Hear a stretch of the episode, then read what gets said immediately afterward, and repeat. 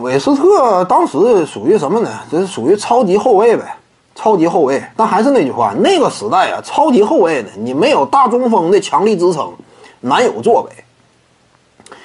当年的湖人队就是这样嘛，你靠着超级后卫打天下呀，在那个时代不是特别理想。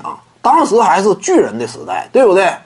乔治麦肯呐，比尔拉塞尔啊，威尔特张伯伦呐，还是这帮巨人的时代。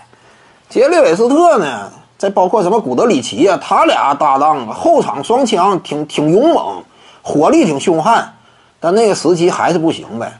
这就是当时的篮球时代。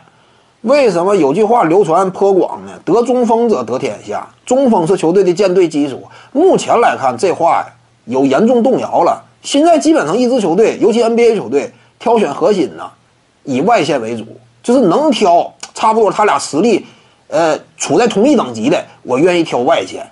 这是目前的 NBA 时代，也是篮球当下的风气嘛。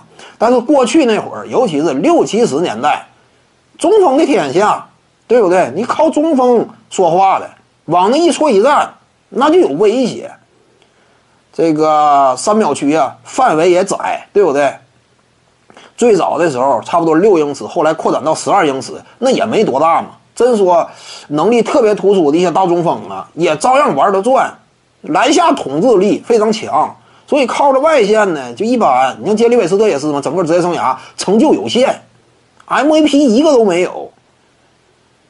率领球队呢，也就拿了一个冠军，对不对？而且那会儿，湖人队威尔特·张伯伦呢，已经处在生涯的衰退期了，场均拿不了多少分了。那会儿的威尔特·张伯伦岁数大了，那会儿不行了嘛。所以，在缺少真正鼎力中锋支持的这种情况之下，韦斯特呀，整个生涯呢，受限于当时的规则与时代环境，成就其实一般，属于一个顶尖后卫。但那个时期后卫。呃，想成功呢比较困难。徐静宇的八堂表达课在喜马拉雅平台已经同步上线了。各位观众要是有兴趣的话呢，可以点击进入到我的个人主页当中，在专辑页面下您就可以找到它了。